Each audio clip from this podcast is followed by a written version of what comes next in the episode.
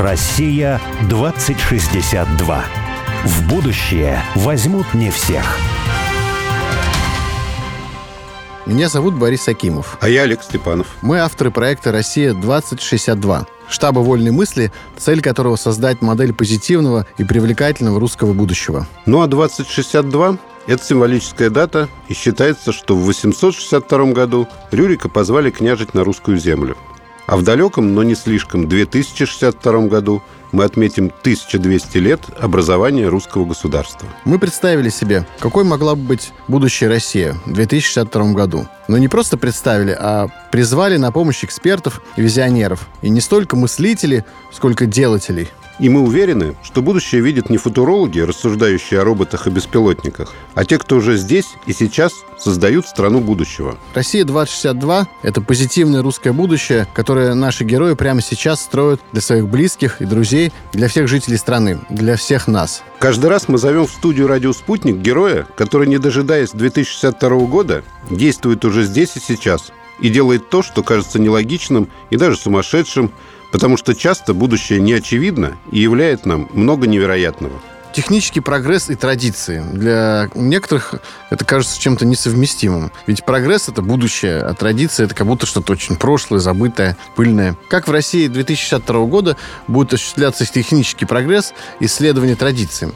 Сегодня гость нашей программы Сергей Иванов. Он родился в селе Забайкальского края, среди семейских раскольников и старообрядцев. Сооснователь нескольких инновационных производственных компаний. Запускал российские коммерческие спутники в космос. Синтезировал и уже продает искусственное растительное мясо. Недавно начал производить беспилотники. Да, Сергей партнеров можно назвать русскими Илонами Масками. Удивительно, как они сочетают в себе любовь к традициям своих предков, например, замечательно поют забайкальские песни, и православную веру, и маниакальное постоянное стремление к передовым техническим инновациям, к космосу, к фудтеху. Разберемся в этом парадоксе вместе с Сергеем и обещаем не сглаживать углы, оставить вопросы ребром.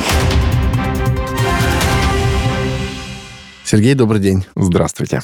Привет. Ты родился в селе в Забайкальском крае, и ты из семьи семейских старообрядцев, раскольников, такие бородатые раскольники, патриархальные люди, чуждые прогресса. А жизнь твоя говорит совершенно о другом. Ты сооснователь компании, которая первая в России запускала, и, наверное, единственная коммерческие спутники в космос. Ты занимаешься фудтехом, и вы синтезируете и уже продаете э, искусственное мясо. Недавно я, по-моему, прочел, что вы сделали беспилотники, ну, то есть производство да. наладили, да? То есть как это вообще в твоей жизни так получилось?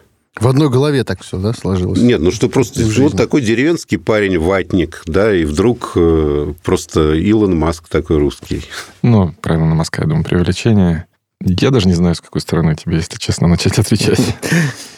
Потому что и вообще и путь в моей жизни, он был такой. Я до 16 лет жил в Бурятии. Ну, деревням это громко названо. Село, наверное, правильно сказать. Ну, у нас свой дом, как бы такой, укладом деревенским все равно жили. И я хотел уехать. Но я точно знал, что я хочу уехать. То есть я свое будущее связывал с, с другим местом, чем, чем там, потому что мне хотелось как-то что-то больше куда-то. То есть для меня Новосибирск казался где-то каким-то там инопланетным городом. Я себе представить не мог, что я когда-то там окажусь в Новосибирске. Поэтому стал заниматься олимпиадами, как-то меня так тянуло в школе. Выиграл физику республиканскую, оказался, ну, в общем, оказался через олимпиадное движение в Новосибирске, в физмат-школе Новосибирска. Потом поступил в университет, и вот как-то так в Новосибирске, то есть я в Новосибирске прожил 15 лет. Ну, как-то вот запустилось, ты всегда бежишь, бежишь, бежишь куда-то, тебе нужно в город большой. То есть я вот там добрался до Новосибирска. Меня все устраивало в Новосибирске, мы не хотели уезжать оттуда. Но потом как-то работа, как карьера, и ты должен переехать в Москву. Уж следующий шаг, как-то я там вот таким образом мы с семьей оказались в Москве. Потом начал заниматься космосом, тоже с моим земляком. Это был интересный заход. Скорее, наверное, для меня было важно, что мы вместе делаем с ребятами, с кем я, ну, с кем вот из одного теста сделано. Ну, это же потрясающе. Ну, то есть я вот даже, когда я с тобой познакомился, да, я понял, что я просто познакомился с человеком, который не на государственном уровне, не Королев с поддержкой государства, а просто ребята решили сделать частную компанию, которая запускает спутники в космос. Нет, я просто хочу Это как в подчеркнуть, что я себя здесь тоже не преувеличиваю. Я, я шел в фарватере. То есть для меня важно было, что мы вместе. Вот Миша у нас там, он такой, это такой инженер, А это инженер когда голова, было? Миша Кокорич. Это когда Э, было? Это был 2012 год. Мгм. 2011-2012 год. Еще Илон Маск, по-моему, даже о космосе Нет, не нет, думал. нет, нет, нет. Думал он тогда уже? как раз... Нас тогда и с ним и сравнивали, если честно. Это так, так и было. Вот. И вот космос. У меня на космос ушло там лет 5-6 жизней. То есть это Внутри- типа э, ребята решили, ну, как бы, ну, пойдем там что-то вот приключение какое-то, да, там, э, Ну не да. знаю, там... Не, ну нам... Яблоки- нам хотелось- яблоки трясти, нам но это не Нет, нет, нам хотелось выпендриться по- М. по-громкому. Денег у нас было не так много, чтобы вот как бы... А вот тех денег, которых у нас было, их достаточно было, чтобы в космосе погреметь. И мы погремели, на самом деле. Это громко достаточно. И внутри этого вот моего космического путешествия я осознал, что я не могу жить на Западе. То есть я вот окончательно понял, что я не могу. То есть надо было переехать, у меня там было несколько заходов на эту тему, и я просто понял, что я, я там встретил человека одного в, в Америке, э, в Форт-Россе, из общины русской, иммигрантской, вот как бы волны э, послереволюционной. Я просто понял, что я не смогу. Я вот как бы это попробовал, примерил на себя эту рубашку. Не смог. Потом как бы из космоса я ушел. И оказался, я из космоса вернулся опять, ну, это я очень грубо говорю, и мои партнеры меня некоторые ругают за то, что я нашу компанию деревенской называю. Мгм. Потому что нас очень... Ну, мы как бы еще та деревня, да. Но, тем не менее, для меня это вот она... Я вернулся в деревню. В ну, там, в Алексеевка. То есть, я все равно, семья живет в Москве, но я там год вообще прожил там пандемийный. Я вот такой путь прошел, там, деревня, Новосибирск, Москва, космос, потом опять Москва и Алексеевка. И я вот в конце этой дороги, я понял, во-первых, что я не космонавт никакой. Мгм. Вообще абсолютно не космонавт. Я как-то выдохнул, я прям... А почему? Меня отпустило. Вот ты, когда ты, ты тянешься все в город, в город, в город, ты понимаешь, да ты же не городской, Сережа, а успокойся. Ты деревенский, ты колхозник вообще. Тебе вот тебе другое силы дает и эмоции рождает. Ну да, вот как бы длинная дорога была такая. Это вот первая часть рассказа. А как вообще традиция увязывается с э, высокими технологиями, это интереснейший вообще разговор большой очень. Ты когда приехал в Новоалексеевку, вернулся, да, как бы к деревенской, условно говоря, жизни, то вы же там сделали фудтех Не, ну это компанию. не, Алексеевка и, я- и Эвка в Алексеевке. Эвка в Алексеевке построила современный кампус Мгм. научно-исследовательский. То есть там, кто, кто к нам приезжает, они говорят, ну, оказывается, где-то там в кампусе Западного Ой, я университета. хочу Да, я... поехать снова. У нас там Алексей. 12 лабораторий, у нас научно-образовательный центр, у нас школа, детский сад, исследовательский центр. То есть там это все, ну, как бы выглядит это далеко, ну, близко даже деревня не выглядит, мягко говоря. И темами, которыми там занимаемся, это мировые темы. И ученые, с которыми мы работаем, это мировые ученые. И они туда приезжают. И они туда приезжают в том числе. У нас была иллюзия в какое-то время, что мы тут сейчас привезем, и у нас там будут жить ученые. Потом мы осознали, что нет, ученые должны быть в своей среде. А мы им формируем возможность масштабировать, адаптировать и в жизнь выводить вот как бы А какие там, которые... э, ну, как, чем А, там не- а кто там живет? Алексеевка вообще го- городок, 40-50 тысяч человек. У нас там... Под Алексеевкой где-то? э? В самой Алексеевке у нас там производство наше начиналось из Алексеевки. Часто у нас уже под 20 заводов, под 20 разных площадок и регионов. Мы там на Черном море, Краснодарском крае, Московской области, на Урале, в Казахстане, в Воронежской области. У нас там много где площадки. Но, но компания вышла из Алексеевки. И в Алексеевке у нас самое большое до сих пор производство. Большой завод. У нас в Алексеевке работает 8 тысяч человек, наверное. Ух, ну, то есть А, это настоящее градообразующее Ну, предприятие. типа того, да. И в 15 километров от Алексеевки вот находится наш инновационный центр, инновационный центр Бирюч. Там трудится за сотню, наверное, исследователей и ученых наших, наших научных И они там живут. Живут. А Прям, что да, они у нас делают? там там? Что-. Что, например, э, коттеджи. То есть там прям мы называем это не, не инновационным центром. Мы это, причем два года назад мы примерно переформатировали. Это территория жизненного успеха. М. Это территория. То есть это ты, ты туда не приходишь инновациями заниматься. Ты туда приезжаешь жить. Ты вот это, в этом пространстве находишься, и ты говоришь, это мое. Это вот это моя земля. Я здесь, я здесь хочу жить. Я здесь хочу делом заниматься. Я хочу, чтобы дети мои здесь росли и образование Мгм. получали. Территория Это вот счастья терри- надо было назвать. терри- территория жизни, да, это вот как бы там, где живут. Чем занимаемся? Мы здесь, наверное, тоже надо отступление сделать, про компанию рассказать пару слов, потому что, ну, как бы слова про деревню, они могут сместить, что мы аграрии какие-то, колхозники, действительно. Мы производители продуктов питания. И компания была организована почти 30 лет назад. Она с небольшого коллектива в Алексеевке собрались 12 человек и создали компанию с нуля. И она вот развивалась, развивалась, развивалась, развивалась и выросла за эти почти 30 лет в одну из крупнейших в России. Там больше двух миллионов тонн еды производим. И про нее можно рассказывать по-разному. То есть про нее можно рассказывать, там, это цифры, килограммы, километры, ну, это неинтересно. выручка. А мы говорим внутри, вот в совете директоров, среди акционеров и близких, кто к нам близок из, из менеджмента, мы говорим о том, что ЭФК вообще-то это система смыслов и идей, вокруг которых мы договорились бизнесом заниматься. И вот эта система смыслов и идей делает эту компанию очень сильно не похожей ни на кого по крайней мере, в производственном секторе. Такие культуры можно там в консалтинге где-то встречать, там отчасти похожие. Но вот производство это абсолютно не, не похожее ни на кого. Она больше там на общину, возможно, там как-то... То есть, когда мы начинаем рассказывать, у нас ни у кого нет контрольного пакета. Это базовые условия, с чего компания начиналась. И не может быть ни у кого.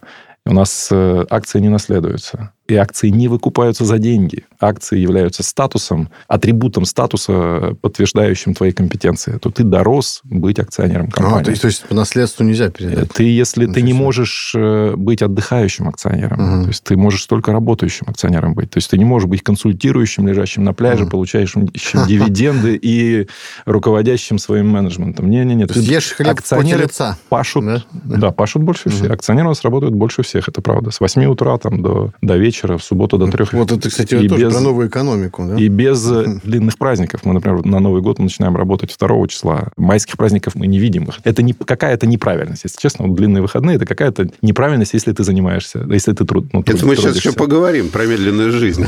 Поспорим. А, вот. И э, что важно еще сказать. Каждому, кто работает в компании, дается возможность акционером стать. Любому человеку. Двери для всех открыты. Это а каким образом? Путь трудный очень. Да. Как это происходит? И желающих не так уж много, потому что они видят, что... Много работать. Работать надо много, да. Ну, ты попадаешь в социальный лифт, там, попадаешь в программу гарантированного карьерного роста, ты должен соответствовать э, личностным компетенциям, это как бы профиль, достаточно жесткие требования к тому, кто может стать акционером. Первое, самое, самое главное, это... Отказаться от семьи? Это трезво... Ой, нет, нет, нет, нет. У нас, кстати, вся культура строится на том, что семья – центр центр твоей жизни. Потому что mm. если ты не можешь заботиться о своей семье, без шансов, что ты научишься заботиться о других людях. Если для тебя отношения в браке, например, не эмоционально значимы, и ты можешь сказать себе, да, я устал, да, надоела она мне. Ну, как бы где гарантия того, что ты ровно так же человеку совершенно далекому от тебя, твой, твой подчиненный, ну, как бы такую же эмоцию не бросишь. А руководство это всегда там ты фактически душу свою вкладываешь, да, то есть ты должен по-настоящему человека ставить вот в центр своей бизнес-модели, и только тогда он будет что-то делать, как-то вместе с тобой по жизни двигаться. Я про это писать-то начал. Почему? Я в социальных сетях появился, рассказывая о том, что такое ФК. Она очень не похожа, необычная компания. Это вообще похоже, на самом деле, на такие модные теории, там, капитализм всех заинтересованных сторон, капитализм стейкхолдеров и так далее. То есть там тоже говорится Вообще, о том, я могу что... сказать о том, что, что, например, мы внутри компании, слово предпринимательство у нас ругательное слово. Угу. Да, потому что предпринять от кого-то другого. Потому что у нас настройка предпринимательства заложена в Конституции в 34 статье. Хм. Знаете, помните, да, там Нет. написано, что я точно не вспомню, там первая часть, э, что как бы можно заниматься предпринимательством, создавая товары и услуги, или и да, вот это главная важная часть добавка и иными не запрещенными законом способами. Угу. То есть nothing personal, just business у нас mm-hmm. просто ну, американская формула. Прямо она инкорпорирована в наше право. А это русскому человеку, я могу здесь своей точкой зрения поделиться, что русскому человеку без идеи нельзя бизнесом заниматься. Потому что ты, если ты у него идею вынимаешь, он в бизнесе становится абсолютно ничего, ничего святого. Да, да, да, да, То есть ты, ну, вот, он не будет изображать, вот как бы, если там в транснациональных культурах глобальных компаний очень, очень красиво это выстроено. То есть там вот обложка, она вот, ты не прикопаешься. Все как бы маски, маски хорошие, и держат эти маски очень хорошо. И, а у нас вот как бы там русский э, акционер HR послушает, слушай, что это за бутер? Вот, вот не надо мне по ушам. Я же, ну, мы же просто бабло зарабатываем. Все, ну и все. И дальше по Достоевскому там, да.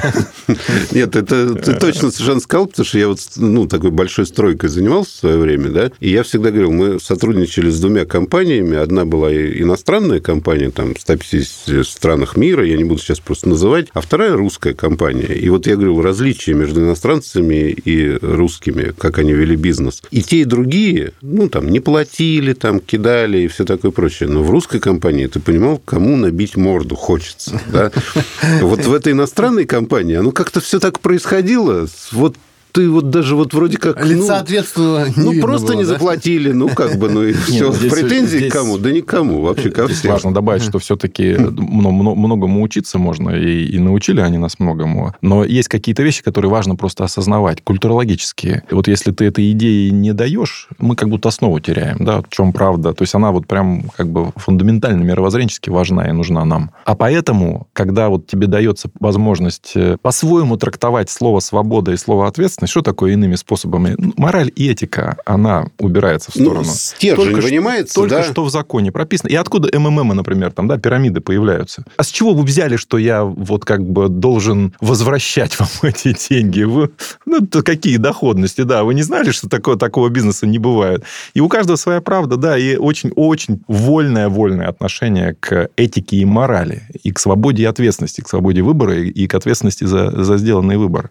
Вот. А мы говорим о том, что нам интересен бизнес. Когда бизнес можно описать формулой. Бизнес – это польза, которая находит место в жизни людей экономически эффективным способом. То есть деньги в конце возникают. Не в начале. Давайте-ка мы найдем бизнес-ниши, где капитал будет расти с максимальной скоростью, с минимальными рисками. То есть это как бы такая достаточно классическая форма. То есть вот у меня есть деньги, мне их нужно, чтобы они прирастали. Так, где? А здесь рисков меньше, ну, значит, мы сюда идем. А что там надо делать? Это надо делать. То есть Да, одна это уже не причина... так важно, что делать. А в обратную как раз сторону нет, я хочу для начала заниматься пользой. Какую пользу я сегодня создаю? Вот тем, что я делаю, в чем польза заключается? Придумали пользу какую-то. Мы жиры производим, да, или мы там, ну, потому что без жира мы жить не можем, или мы там сладость придумали полезную, которая инсулиновый отклик не включает, от диабета может избавить человечество. Такую пользу мы придумали. А потом мы говорим, а людям-то эта польза нужна? В их жизни эта польза место найдет? То есть, как бы рынок-то для этого, он как бы Да. будет, не будет. Если это и второе условие совпадают, тогда надо уже задуматься, чтобы это все было экономически эффективным. Почему? А потому что, чтобы эта польза существовала долго. И вот когда это все вот в такой логике складывается, тогда ты строишь бизнес долгосрочно устойчивый, а не в обратную. И вот это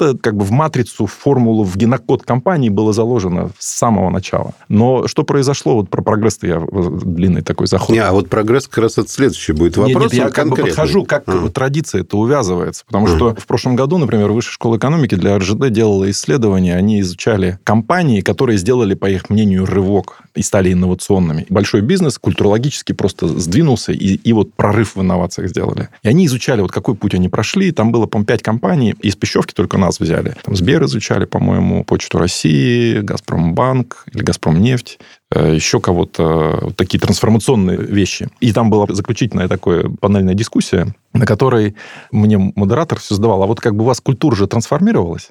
Я говорю, нет.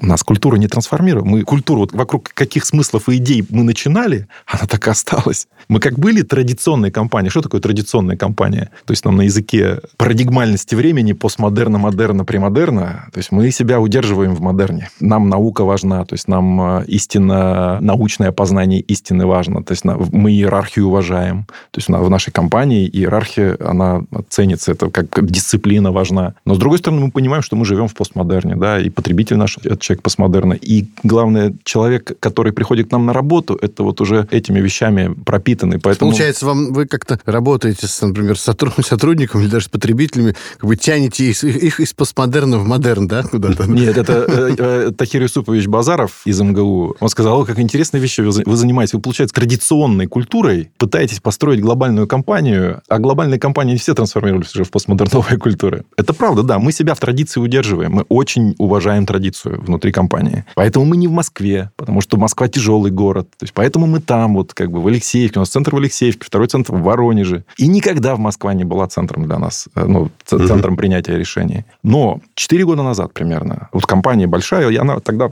размер у нее был 1,8 миллиарда долларов выручки. И рост там что-то там плюс 4, плюс 5 процентов. Но мы вдруг осознали, самый старший наш, он у нас взял на себя такое бремя, перевел нас в режим кризиса. Он сказал, нет, мы наблюдаем начало нашего конца. Потому что то, как каков наш бизнес сегодня есть, то, как он развивается, какие причины конкурентоспособности в него заложены, мы этого еще не наблюдаем, мы этого еще не видим. Мы даже, даже, даже как бы внешних предпосылок вроде не было, но это так. Из чего это складывалось? Одну инновацию подглядели, один проект в Америке, второй проект в Израиле. Нам всегда казалось, что то, чем мы занимаемся, это такая защищенная песочница, небольшая маржа, ну, мы масло подсолнечное делаем, там, жиры делаем, да, то есть они всегда людям нужны, рост небольшой, Майонез. но зато очень стабильный бизнес, то есть, да, кризисные продукты питания. А вдруг увидели, что, оказывается, существуют технологии производства жиров из микроорганизмов, жиры из микроорганизмов. То есть э, технологически это выглядит так, что вам не нужна плантации масляничной пальмы, вам не нужны поля с подсолнечником, с соей, с рапсом. Вы просто ставите кадушку рядом с каким-нибудь С городом. дрожжами.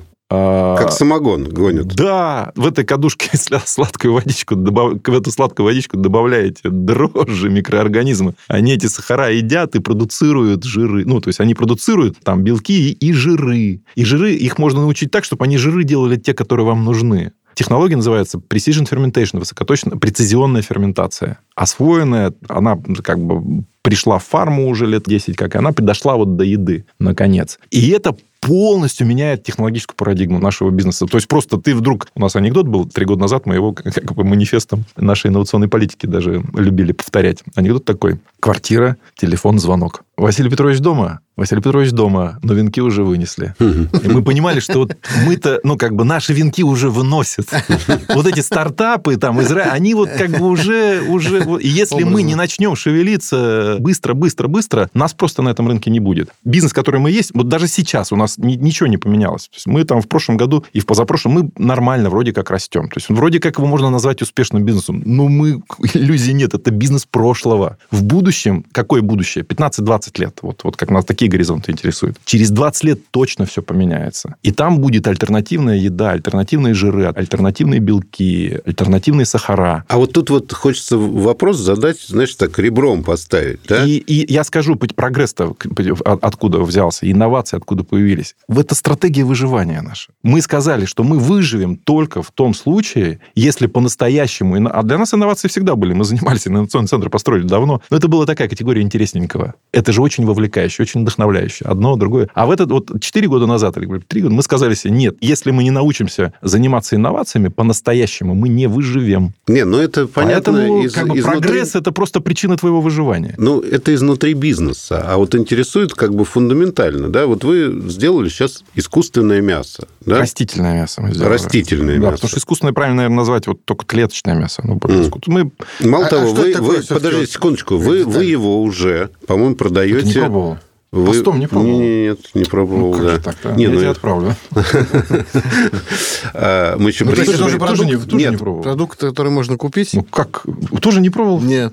не пробовал, и Как, как, как я к вам сам- пришел? самогон какой-нибудь там, который не пьянит, или я не знаю, там какой-то какой-то разрешенный по- Я, я пробовал Beyond, Beyond Meat. Вот, Вот, мы в пробовал. слепых дегустациях Beyond Meat побеждаем везде. И в Дубае, и в Германии, и в России. У нас получилось сделать Вы офигенное мясо. уже продаете его в Да, новиковских ресторанах, насколько я Да, понимаю. и в магазинах, в ресторанах мы в России сделали лучшее мясо. И, И вы и уже лидируем. продаете это мясо. Не только вы Конечно, его конечно. сделали, Конечно, но вы конечно. его уже продаете. Да.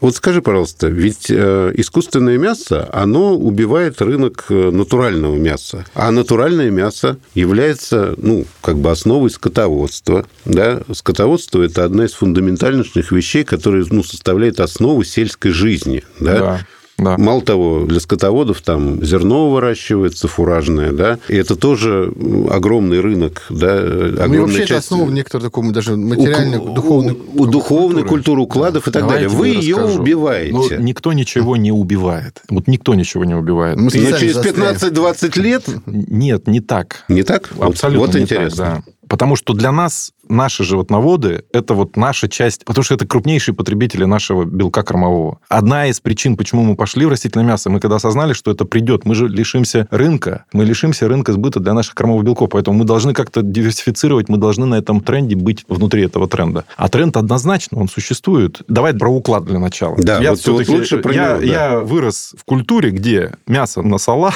на, На первое, на закуску, второе, на третье. на первое, на второе и на десерт, да. То есть мы вот такая мясная культура. Я знаю, что такое мясо. Ты где видишь мяса. мясо уклада деревенского, вот как бы в, вот в этом стопроцентном объеме, который мы потребляем, сколько его там, 2%, 3%? Это промышленное мясо. Это промышленное мясо. Кучное содержание животных, кучное содержание. При кучном содержании животных ты вынужден пичкать их антибиотиками. Для того, чтобы экономика у тебя держала, ты вынужден пичкать их гормонами роста. Ты вынужден химической кастрацией пользоваться, чтобы просто экономику держать. Антибиотики, резистентность к антибиотикам, и все. Оно рождает... Я даже сейчас экологическую тему не трогаю, ну, как бы она... Хотя она тоже есть. Есть, конечно, отходов куча. но самое Мгм. большое, даже, Без вольного даже не выпаса. это. Мгм. У у нас никуда не денется наше животноводство российское. Вообще я в этом нисколько не сомневаюсь. Я, например, ну, когда ты начинаешь заниматься вот растительным, его неправильно называть все-таки искусственным, потому что растительная еда, она понятная еда. То есть она... Это вот клеточное мясо ты Не из берешь... пробирки, в общем. Оно не из пробирки. Ты да. берешь стволовую клетку, там Да. культуральная жидкость кладешь, это нарастает. Как бы представить А трудно. растительное это что? Растить ты берешь, ну, как, не Берешь знаю, чечевичная котлета, Сою берешь. бобовая котлета, сою Свеклу берешь, какую-нибудь. горох берешь, э, свекольный сок берешь для, для того, чтобы Одуванчик. Ароматику натуральную. Там вся наука в том, чтобы смесью разных, ар- разной ароматики, чесночок, лучок, там, петрушка и так далее, и так далее, создать вкус, похожий на мясо. Это можно делать. И Ну, аромат всё. тоже похож? Ароматы, ну, попробуйте, пожалуйста. Хайбургер. Запомните, найдите. Ладно. Вот Вы сейчас будете очень э, удивлены. для того, чтобы осознать э, то, что сказал Сергей, мы на три минуты прервемся на новости и потом к вам вернемся. Россия 2062.